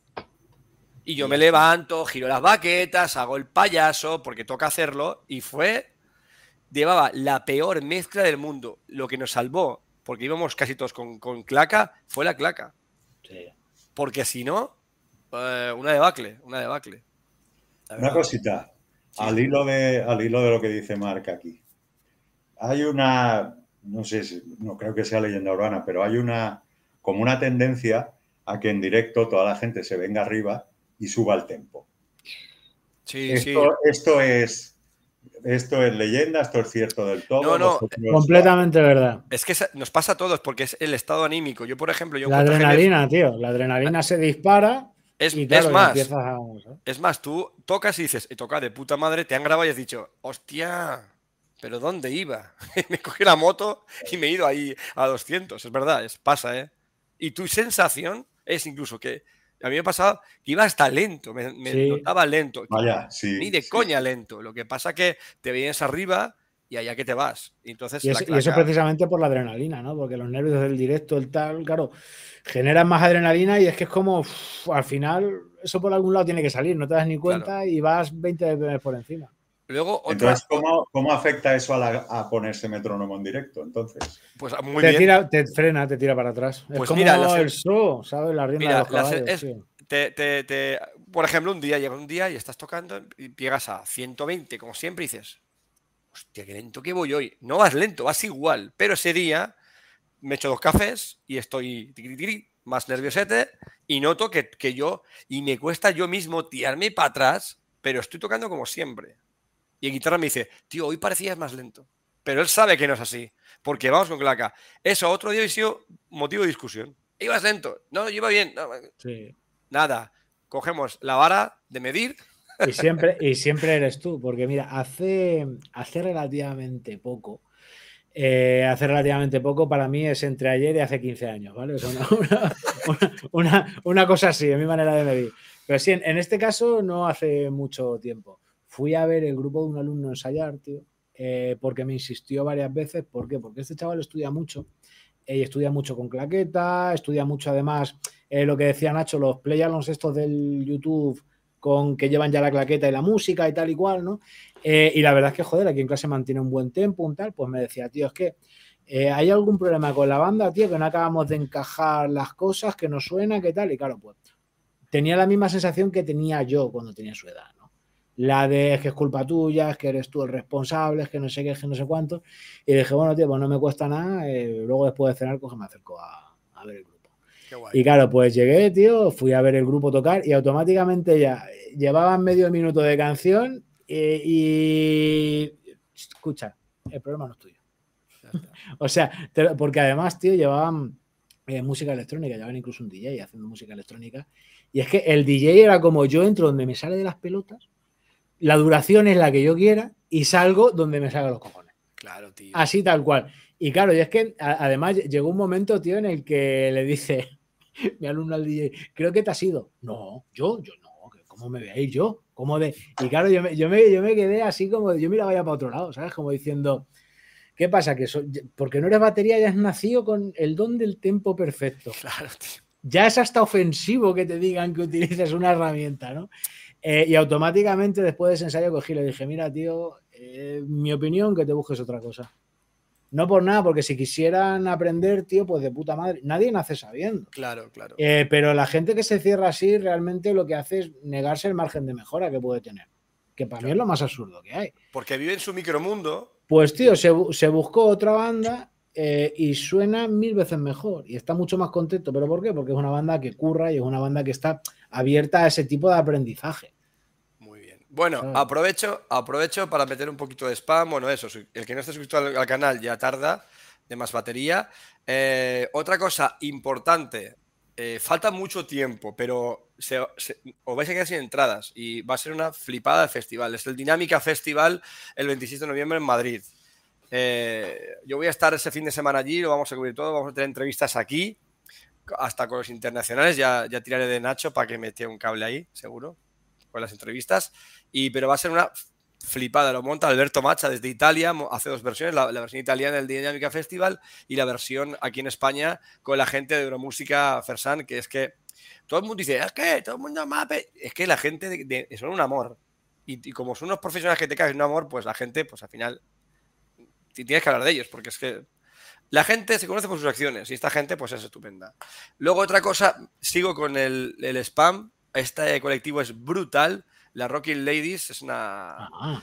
La visibilidad, visibilidad, eh, visibilizar a la mujer en principio fue rockera, ahora cualquier artista mujer que toque un instrumento y hacen historias muy guays, muy guays. Gente, son mujeres muy guerreras, pero muy, con mucha razón y la verdad que es una, una apuesta por, sí, señor por, eh, por eh, coño, pues por visibilizar a la mujer, que, leches. Que es triste que en el tipo que corremos nos haga falta, pero. Eh, yo veo que, este tipo de movimientos, tío, están surtiendo efectos, están funcionando. Este año yo he tenido más alumnas chicas que nunca. Ya ves. Y tío, es una cosa, o sea, que, que mola, porque he tenido temporadas que no he tenido ni una sola chica. Ya ves, tío. Ni una sola. Eh, a veces una, como mucho dos, de, ¿sabes? Y ahora que va, ahora este año se ha venido la cosa arriba, se ha animado y, tío, que, que siga, que siga. Que ya, ya, es, ya es hora, tío, de, de- encontrar mujeres tocando la batería, tío. Ya es hora. Sí, y hay muchas, ¿eh? Aquí estuvimos el otro día, bueno, estuve con, con- con Raquel, que fue la, la- Raquel, que fue la que es una fotógrafa brutal, que es la que empezó todo el movimiento. Y estuvimos con, con Paris Lágrima, em, que toca, bueno, hostias como panes, ya sabéis. Toca Raya Pérez y un par de bandas más. Eh, Estuvimos con Ratache, que es una tía increíble. Bueno, baterista, eh, multiinstrumentista, toca el bajo, compositora, es, es, productora, una chiquita muy, muy joven y da muy bien, la verdad que fue un gustazo estar aquí con, con ellas. eh, y bueno, que están ahí apretando muy fuerte, hay mucha gente muy potente de las redes sociales y vale la pena verlas. Pues la verdad que queríamos polémica y nadie, no, no entró ningún guitarrista a decirnos, es que yo no quiero metrónomo porque me... A ver, em, oyentes, oyentes de... Yo quiero, yo quiero generar polémica, va. Venga, va. Venga, venga, un poquito. Tú eres demasiado correcto, Nacho. Te falta No, no, más, júntate con más baterías, ¿eh? A costa de Borja. A ver. Venga, Borja, va. eh, con, los de- con los Dirties en vivo, Sí. con el- las versiones de Molly Crew, Sí, ¿llevas claqueta? sí, sí. Porque si no, Vale. mato a Andy. si no llevo claqueta, Eh. a Pico y Andy los mato directamente. Eh, Tommy Lee grababa con claqueta. Eh, primeros discos, no. El primer disco de Molly es una risa, porque Sí. se van todos un huevo. Ah. El Mick Mars grabando guitarras, porque eso fueron, no sé cuántos dólares tenían, muy poca pasta, grabar el disco, pum, es una risa de disco. Pero luego, por ejemplo, tú oyes el Dr. Feelgood, tío, y eso está enclaquetado todo, producido por Bob Rock, y está todo, pero milimétrico. Y los Molly Crew graban desde ya hace tiempo. Eh, Además, porque se nota que cogió el productor y le dijo al, al Tommy. Nabo, es al Tommy, A Tommy Lee, al Tommy Lee, al Nabo, al Nabo. al. Tommy Nabo. El otro día hizo la foto de. Por eso te lo digo, tío. Y le dijo al Tommy Nabo, este "Ch, niño, espabila aquí, ponte. la-". Y se nota, se nota además la influencia de un productor, tío, que eso es algo que se nos ha olvidado mucho con tanta autoproducción y tanta historia, de un tío que llegue y te diga, mira, yo creo que tu sonido iría de mejor fuera. por aquí. Claro, un tío es externo, importante. claro, que sepa lo que. Que al final, tío, eh, la mayoría de las bandas grandes han tirado de un productor. De Mira, una persona que ha llevado su producción. Necesitáis este sonido con este tipo de, ¿sabes? Mira, si tenéis la ocasión, yo, eh, yo la- lo bueno con el grupo de Dirtis, que es el, el Mira, mi hermano que toca la guitarra dice que no necesita metrónomo porque según él, la batería es el metrónomo. Pues ya está, hijo mío. Bueno, pero no pasa nada. eh, al menos admites que la batería es en metrónomo. Está bien. Pero es que quien. Pero dile a tu hermano, Es que Georgie, dile que se meta, que se meta Claro. claca, en serio, que lo va a mejorar. Es ¿Por que qué? él la tiene que utilizar para desarrollar Claro, las cosas, claro. tío. Eh, Entendamos esto, que, que el No tiempo nos hace falta a todos los músicos, a todos. No, pues su hermano es muy jovencito, es que es su, su gemelo y tienen, tienen 10 muy jóvenes, o sea que tienen tiempo. Es rescatable, es rescatable. Sí. Sí, sí, sí, seguro, seguro. Pues lo que os decía de, de- de Tommy Lee. Tommy Lee eh, es una risa porque los primeros discos de Tommy Lee son técnicamente súper superiores a lo que hizo después. O sea, él, él estudiaba mucho de joven y se notaba que estudiaba. Luego ya se fue, fue marroqueando, pero también es tema del productor. Lo que os iba a decir, perdona, es que me he hecho la pinza. Si tenéis la ocasión, yo tengo la ocasión, la, yo toco con Andy, que es un súper fan de, el bajista es un súper fan de Molly Crew y tiene todos los bootlegs, tiene maquetas, tiene demos. Entonces, es una flipada del Dr. Philwood ver el Kickstarter Mahart en maqueta, lo que ellos hacían, a lo que salió después. O sea, el papel de, de Bob Rock en ese caso fue fundamental. Hola, Fer, aquí está mi, mi flamante esposa, ahí, le curro ahí un mensajito. Y luego Isa, Isa Paderne, hola, Isa, eh, hola, mi profe este año también dice que es el año de las mujeres. Somos, creo, recordar que siete, nunca he tenido tantas alumnas. Brutal, Qué guay, qué guay. brutal, brutal. ¿Quién es tu profe, Isa? Y gracias por estar por aquí. Que tampoco, que a ver las mujeres que se animen a venir por aquí, ¿eh? que, que- que está bien, que haya variedad. Pues eh, nada, eso, que, que el- es importante la, la figura también del productor y del metrónomo también. Cuando vamos a grabar, De, de todo. yo he visto, yo he visto gente tener que grabar un bajo, una guitarra, mirando en la pantalla los clics de la batería. Mira, yo, yo, te, yo te es- puedo contar, por ejemplo, los curros de sesión, tío. eh, ya depende de cómo sean los curros para grabar o para tal. eh, según y cómo vea yo el percal, ya los echo para atrás, tío. Porque si no, no me compensa el tiempo que tengo que invertir en arreglar algo con lo que voy a cobrar de ese trabajo. O sea, no, no, no, no compensa. Mira, por ejemplo, el hace, hace, pues ya te digo, con mi cómputo del tiempo, hace tiempo ya, unos años, hice un curro de, de sesión, tío, de- para una banda eh, que no habían visto un metrónomo en la vida, porque no lo habían visto. Ya. Y era entrar a grabar un disco, ¿no? Y además canciones muy largas y canciones muy rápidas, con mucho, o sea, con mucho doble bombo, con mucho blast beat, mucha historia. Eh, que, ahora hablamos del origen del beat y todo eso que hemos estado hablando. Fuera, ¡Ah! de, fuera, fuera, fuera, de, fuera de cámara. No, fuera no, pero. Eh, y el, el rollo es que, claro, tío, llegó un, llegó un punto en el que, bueno, estuve varios meses ensayando con ellos, de vez en cuando, preparando los temas. Y claro, yo le decía, tío, para que entre al estudio tenéis que grabarme una referencia de guitarra con un metrónomo debajo. ¿Sabes? Tan sencillo como tú me grabas una guitarra con una claqueta, yo voy al estudio, disparamos eso, yo grabo y fuera. ¿Sabes? Porque si me tengo que aprender las canciones de memoria y yo solo con el clip voy a sufrir lo que no está escrito. ¿Sabes? Eh, y cuando ensayaba con ellos, por ejemplo, ya se veía que la cosa no funcionaba. ¿sabes? O sea que yo digo, tío, eh, y eh, lo intenté durante un tiempo y se veía que no, que por muy enclaquetado que fuera yo, ellos no. ¿Sabes? O sea que no había manera. Y llegó un punto en el que dije, bueno, tío, es un curro, pues yo qué sé, voy a grabar mi parte y cuando grabe mi parte y la clave, pues ya es problema de. Yo he hecho mi parte, pongo el cazo y hasta luego. Pues, ¿cuál fue, ¿cuál fue el tema, tío? Que les pedía las referencias, tío, mandarme una pista con el metrónomo. Sí, sí, no te preocupes, que un mes, otro mes, otro mes. Me operé de la pierna entre medias, ¿sabes? Yo en, en la, en, la, en la rehabilitación, tío, por favor. Sí, sí, tú tranquilo. Volví a Barcelona. Pues, tío, si entraba a grabar un lunes por la mañana, ese domingo a la una menos cuarto de la noche me mandaron un WhatsApp que estaba ya acostado. Ya tiene las referencias. O sea, yo fui, fui al estudio Sin saber nada. sin saber lo que me iba a encontrar. Joder. Sin saber el material con el que iba a grabar. Que digo, tío, lo suyo es que hubiera tenido las referencias una temporada antes para poder. Para utilizarlo, tío. Ah, claro, para poder estudiar con ella y llegar al estudio y que sea, pues tío, llego allá al estudio, nada. Le digo al, al técnico, digo, mira, esto es lo que tienes que descargar, tal, montamos la batería, se lo descarga, vale, pues vamos a probar un poquito a ver, va, ponme esta canción, me pone la canción y eso era alucinante, tío, porque era como, le había dado al play de la claqueta y yo creo que se había ido a otra habitación y se había puesto a tocar. Hostia. O sea, de no cuadraba nada con nada, no iba de, pero de Eh, ninguna eh, de las maneras. Espera un momento, José. Tú pediste claqueta. Tenías guitarra con claqueta. Ahora, que fuera claro, al mismo o- o- tiempo. nah, que, fuera siguiéndola, eso ya. Pues, tío, la cosa está en que yo me, me salgo del- de, de- de la sala de, grabación con las baquetas. Yo, tío, o sea, pero yo sintiéndome, yo qué sé, como un, como un cromañón mirando una máquina tragaperra, una cosa así me sentía yo, ¿sabes? fuerte, tío. Y el técnico me dice: Escúchame, con esto no se puede grabar. Pero te vas a grabar. No sé, no se, no se puede hacer nada. Pues, tío, tuve que grabar el disco de memoria. Madre mía. Tuve que grabar el disco de memoria, canciones de 6, 7, 8 minutos. Por Dios. Pero es que es que es más, y tuve que hacer que uno de ellos, eh, el que no tenía culpa, el pobrecito, y que no, el que no era suyo el proyecto, digamos, eh, se cogiera días en el trabajo para poder venir a la grabación, para poder grabar las guitarras con la referencia bien algunas cosas. ¿Sabes? O sea que, pues bueno, una bronca con el tío, que si yo te he contratado porque eres un profesional, ahora me encuentro con esto, que si no puede ser, que si no tal, una movida, y yo, claro, ya automáticamente dije, pues tío, esto me pasa eh, por meterme con Peña que no ha visto un metrónomo en su vida.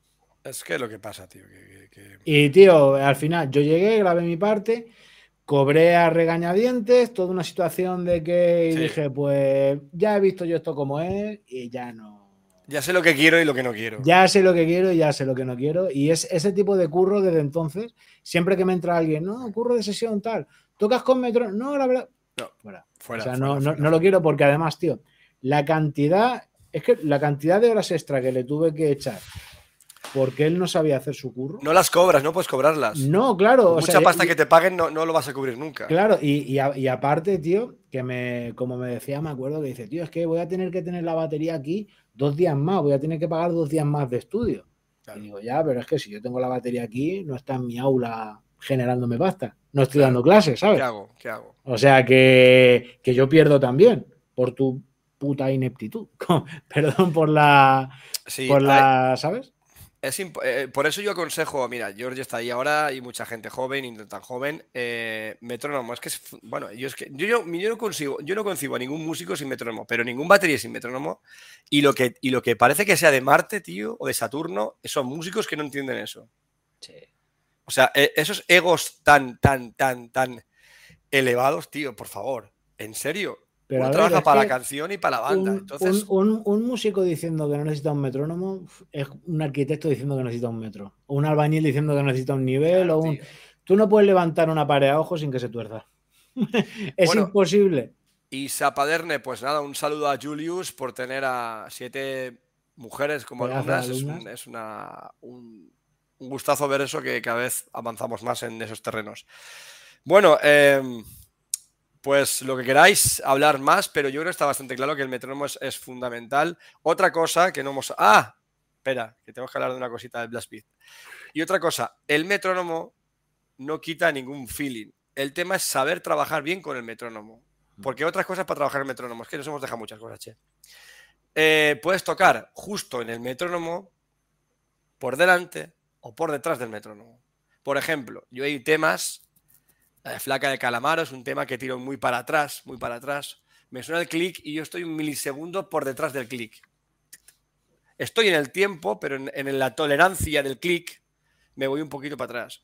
Hay temas que la de emborracharme. es- eso ya es lo que llaman los guiris out of the pocket. Exactamente. No soy malo, toco out of the pocket. ¿sabes? Toco para la canción, lo, Ya lo- está, sí, lo sí. que pide la canción. El, el tema de emborracharme de, de Lori Meyers es un tema que en principio creo que se grabó sin claca, yo lo toco con claca, entonces cuando llega el estribillo lo que hago es acelerarlo, pero dentro de la tolerancia, no me voy de tiempo, voy justo al límite de lo más rápido que puedo ir de las décimas que me deja el metrónomo para jugar con eso. Eso es otra práctica interesante para hacer. El tocar para atrás, para adelante, en medio. Pero hay mucho para hablar también. Tocar, tocar recto, stride, tocar shuffle, tocar strout, que es como.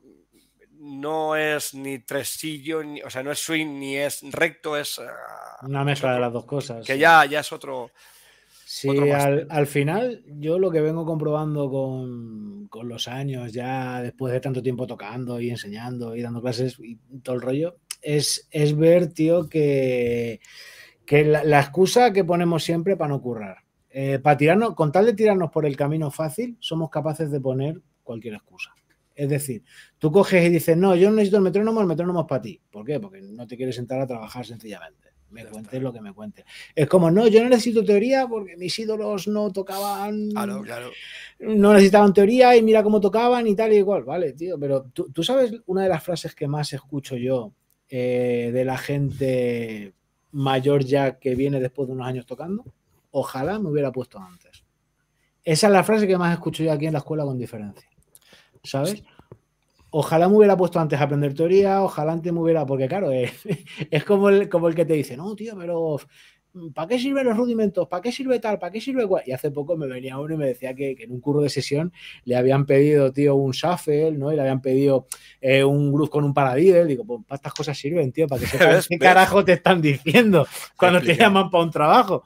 Ya Claro, es, está, es que es fundamental. No tienes que ser un puto máquina, pero sí do- dominar ciertos aspectos importantes. Si quieres, a ver, todo depende de lo que quieres hacer.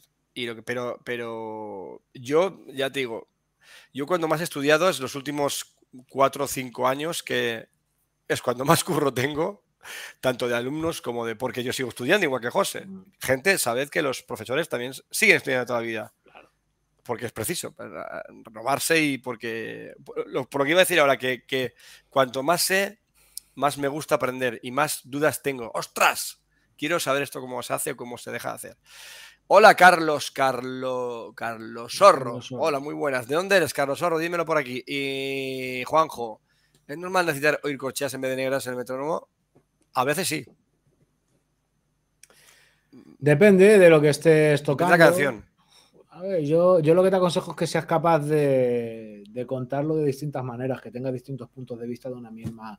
Yo qué sé, yo por ejemplo, cuando estoy estudiando, una cosa que me gusta mucho del libro del New Breed, ¿sabes? Eh, el, el New Breed, un sistema de coordinación que hay de Gary, Ches- de Gary Chester. ¿es? Precioso me, Granada. Me confundo, me confundo de Gary. Pues eh, este libro te explica que tocas los sistemas que tienes, ¿no? Con las, con las líneas que son, y que mientras los tocas vayas, toca, vayas contando distintas cosas en voz alta. Cuentes corcheas, cuentes negras, cuentes contratiempos. ¿Qué es lo que pasa? Que tú al principio lo ves y dices, menuda tontería, no lo voy a hacer porque es una chorrada, como un castillo. Porque lo que importa es lo que toco. Pero cuando empiezas a practicarlo como es, te das cuenta de que este hombre fue el batería que más grabó en los 70 por algo, ¿sabes? Eh, y cuando empiezas a hacerlo, te das cuenta de que realmente te ayuda observar una misma cosa desde todos los puntos de vista posibles. Es que el New Breed es una barbaridad Y, y, bien tío, hecho. Si tú estás tocando una cosa y estás sintiendo el contratiempo, el feeling es completamente distinto al que te puede aportar si estás sintiendo la corchea o la semicorchea, ¿sabes? O- entonces vale muchísimo la pena hacer ese tipo de trabajo. Y por supuesto utilizar la voz. La voz es la quinta extremidad. Sí, mira, yo estuve trabajando un tiempo con, con, con un batería hace poquito, online, un, curso, un cursito que dio intensivo sobre el New Breed 2, que ya te puedes cagar. Yo me metí ahí y, y- y al contar con la voz y todo el rollo, todo lo que hacías ahí era eh, bestial, parecía una tontería y tontería nada. Y luego otra cosa, mira, tú mismo te has, con- te ha contestado Juanjo, dice, las negras me dejan mucho espacio en el medio. Ahí estamos, tienes que entender el espacio que tienes ahí. Claro. Porque la semicorchea, eh, los baterías a veces, o los músicos tenemos un pánico escénico al silencio. ¡Ostras! Silencio. Entonces rellenamos.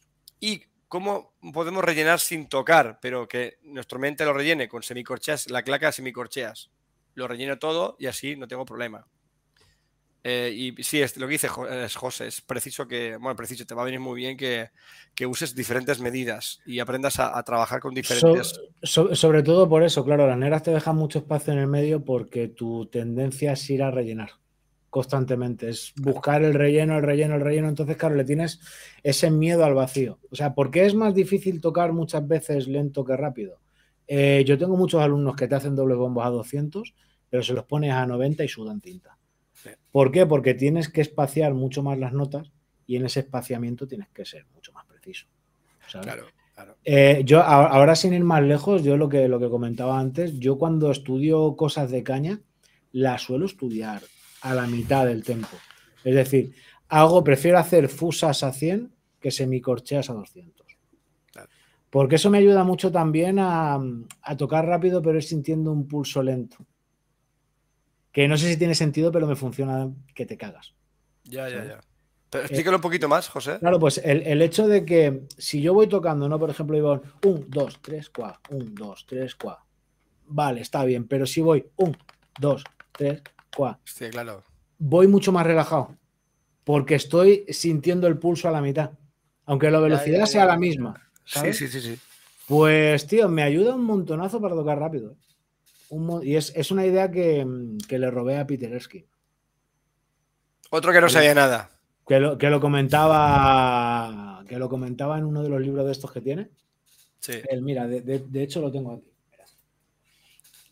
Sí Este porque, este José es un comprador compulsivo de todo, de libros, métodos, libros. Eh, este libro en concreto, ¿vale? Eh, tiene algún solo transcrito, alguna cosa, pero sobre todo tiene, tiene mucho texto de cómo trabaja él, de las rutinas de estudio que hace, de cómo. Y tío, tiene varios consejos de, de cómo utilizar el metrónomo, que eso no lo pudo. ¿eh? Qué bueno. Daniela, hola, Daniela, ¿qué tal? Super fan.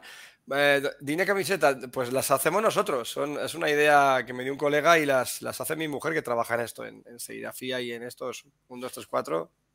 Y sí, la verdad que las hacemos nosotros. Bueno, chicos, pues una última pregunta que me tengo que ir a hacer. venga, venga. Pregunta. A ver, a ver, a ver. Bueno, No, Blast. Pues mira, te, te- te pongo un poco en situación. El, el Blast Beat, o sea, en general, No, espera un segundo, un segundo, un segundo, José. Nacho, comenta que has preguntado tú, que Vale, te sí. había parecido cómo nació el Blast Beat.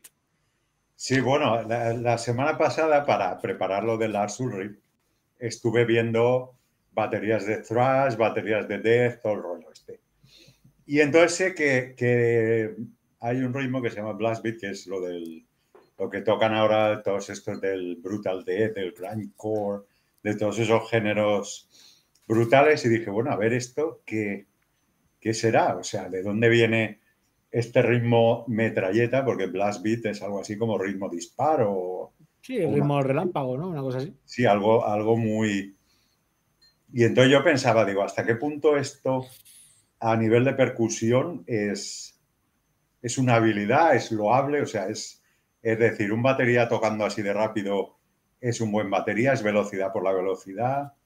A ver, depende, tío. Eh, la velocidad en sí misma, tío. Se trata de hacer música. Eh, si tú lo que estás haciendo por muy rápido que toques y por muy tal no suena, no va a sonar. ¿Sabes? O sea, yo, por ejemplo, nunca he creído en la velocidad per se. Mm. no, no, no, creo en la velocidad en detrimento a lo que tú estés tocando. Tiene que sonar bonito, tiene que sonar, ¿sabes?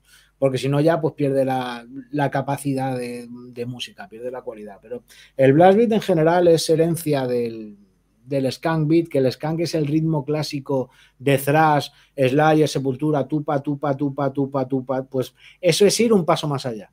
Escoger y hacer eh, un. Suelen hablar de, Dave, de, Lombardo, mucho. Claro. Pues. Eh, escoger... de él, de Peter Sandoval. Peter Sandoval, que, yo lo conozco, fui testigo en su boda. ¡Ole! Hola. Luego sí, fui testigo en su boda. Eh, coincidí en Barcelona una temporada con él viviendo.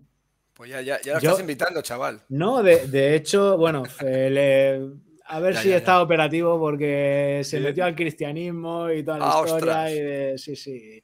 Hace ya tiempo que no tengo contacto, que no tengo contacto con él. Pues la historia con este hombre fue que cuando vivía en Barcelona coincidí con él, nos acabamos haciendo colegas porque, claro, él acababa de salir de Morbid Angel, ¿no? de la banda hasta que y estaba operado de la espalda y estaba desesperado por volver a tocar. Y claro, una noche coincidimos en un garito y le dije, te vienes a mi aula mañana, que tengo ahí dos baterías, tú tranquilo que... Y el hombre se vino y guay. de, hecho, es más, el segundo disco de Aggression lo grabé con la batería de Morbid Angel, de las giras, que me la prestó. La de drum que, una de drum que tenía enorme de dos bombos y no sé cuántos timbales. Me la, y luego le regalé yo una campanita, ¿sabes? Que le moló en la grabación y le dije, a la toma, te la regalo. y, es la que he usado para la gira de Terrorize y todo el rollo. Pues el, el, tema, este hombre fue el que cogió todo el rollo del blast beat porque se utilizaba para momentos puntuales, se utilizaba durante dos, tres, cuatro compases, como para secciones muy concretas. Y este hombre lo cogió y lo dijo, no, no, yo lo voy a hacer, digamos, como, como eje central de lo que son las composiciones de este estilo, ¿sabes? Eh, yo personalmente, tío, no es, o sea, a ver cómo te digo, me gusta hacer blast beat. Eh, hace unos años, cuando era más mm, jovenzuelo, sí que tiraba más de eso, pero ahora lo utilizo con más mesura. ¿Sabes? No, no tiendo a abusar, porque me, yo por lo menos ya me aburro enseguida de, de utilizar Blast ¿sabes? O sea, puedo tener alguna canción en la que lo use más, otra en la que, pero en general, tío, romper un poco la, la, monotonía. Pero bueno, en realidad es tocar todos los elementos de la, de la batería a la vez. O sea, coger y hacer un, un redoble de simples y la mano derecha apoyarla con el bombo, ya está. Luego con, eso tienes las variaciones, todo lo que tú quieras y tal, pero es sonar intenso, sonar rápido durante una... Habilidad, pues tienes que tener mucho fondo físico, tienes que tener mucha resistencia. Porque yo veía a este hombre tocar, ojo, y ya te digo que este hombre ya tiene sus años, que andará por la de mi vieja, más o menos. ¿eh? Eh, por ahí, por ahí andará. Y yo te digo que Mamá, no te estoy llamando vieja si lo ves. te, has pasado, chaval. Te lo iba a decir, te lo iba a decir, pero. Que, igual, me está viendo, ¿sabes? un saludo, un saludo a, la, mamá de José por sus míticas frases, que son lapidarias. Eh, corta, no te enfades. Buah, ya ves, ya ves. Cabrón que se bueno, y, pues, pues es lo que te digo, tío. Eh, este hombre, por ejemplo, me cambió la perspectiva de yo había visto todo esto como un rollo de velocidad siempre, ¿no? De ponerme ir a tocar muy rápido, muy y ver tocar al Pete Sandoval, tío, así en directo, me di cuenta de que todo lo que hacía era fondo físico. Casi todo lo que trabajaba era resistencia. Y claro, me decía, tío, es que no se trata de tocar rápido, sino de aguantar tocando rápido. Y la verdad es que eso me cambió bastante la perspectiva, tío. Vale, Pete Eh, Está- me dicen por el, estamos por el pinganillo, me dicen por el pinganillo que Pete Sandoval tiene actualmente 58 58 años. Así que muchas 58 gracias, años. eh, Ignatius, por su. Al- algún- alguno más tiene que tener. Alguno más. Eh, Bueno, pero lo que me, yo lo que quería saber es por qué mierda hay gente que dice que el Blast Beat viene del, del reggae. Yo qué sé, yo, yo es la primera vez que lo he escuchado esto de que el Blast Beat viene A del ver, cu- reggae. coméntalo. No, si es curioso. No, no, no, igual sí que no lo sé. ¿Dónde lo viste, Nacho? Pues eh, es un vídeo, un vídeo en YouTube, pues esta gente que te explica cosas. Igual que bueno. estaba el hombre, ese día se había tomado un café de menos. No, no. Pero no, decía que como el golpe de guitarra en el reggae cae en la batería no acentuada, eso Sí. fue evolucionando al ritmo del ska, el ska se aceleró un poco y a partir de ahí del ska, el skank, en el punk hardcore americano, en todo este, todo esto Black Flag, Dead Kennedys, toda esa movida. Y eso pasó a heredarlo, digamos, el thrash metal. Pues una cosa, por ejemplo, que le aplican a, a Metallica, que le aplican a Exodus, que le aplican a... Sí, no, porque por ejemplo el, el, el skank beat, el tupa, tupa, tupa típico de thrash de... Eso es la evolución directa, os vais a descojonar, de la no, polka. pero... ¿De la? De la polka. ¡Ole! Tú te coges cualquier polka, rueda, el barril, todos están... Sí, sí. Eh, Es verdad, es verdad. es un beat. De, de hecho, me parece que las polcas es casi lo único que se hace. ¿Sabes? Qué bueno. No sé, Fe, yo, yo por ver, mira, yo he visto, por ejemplo, Gravity Blast, lo de hacer los redobles con una mano, que es una cosa que a mí me mola mucho hacer. ¿sabes? Sí, explíqueselo. Lo, Eh, eso, apoyes en el aro. Sí, básicamente apoy- apoyar en el aro y sacarle dos golpes al precio de uno. Eh, que no tiene mucha historia tampoco en el fondo. Una vez que le pillas el truco, pues eh, eso mismo yo lo he visto hacer a baterías de jazz. Yo sí lo he visto hacer a Tony Williams en Nefertiti, Sí. por ejemplo. Es que son, técnicas de entonces. Lo que pasa es que luego Sí. evolucionadas y, y sacadas. Claro, de, de dónde viene todo, es como decir, ¿de dónde viene el paradigma? Ni puta idea, no se sabe. ¿Qué fue el huevo, la gallina? Claro, tío.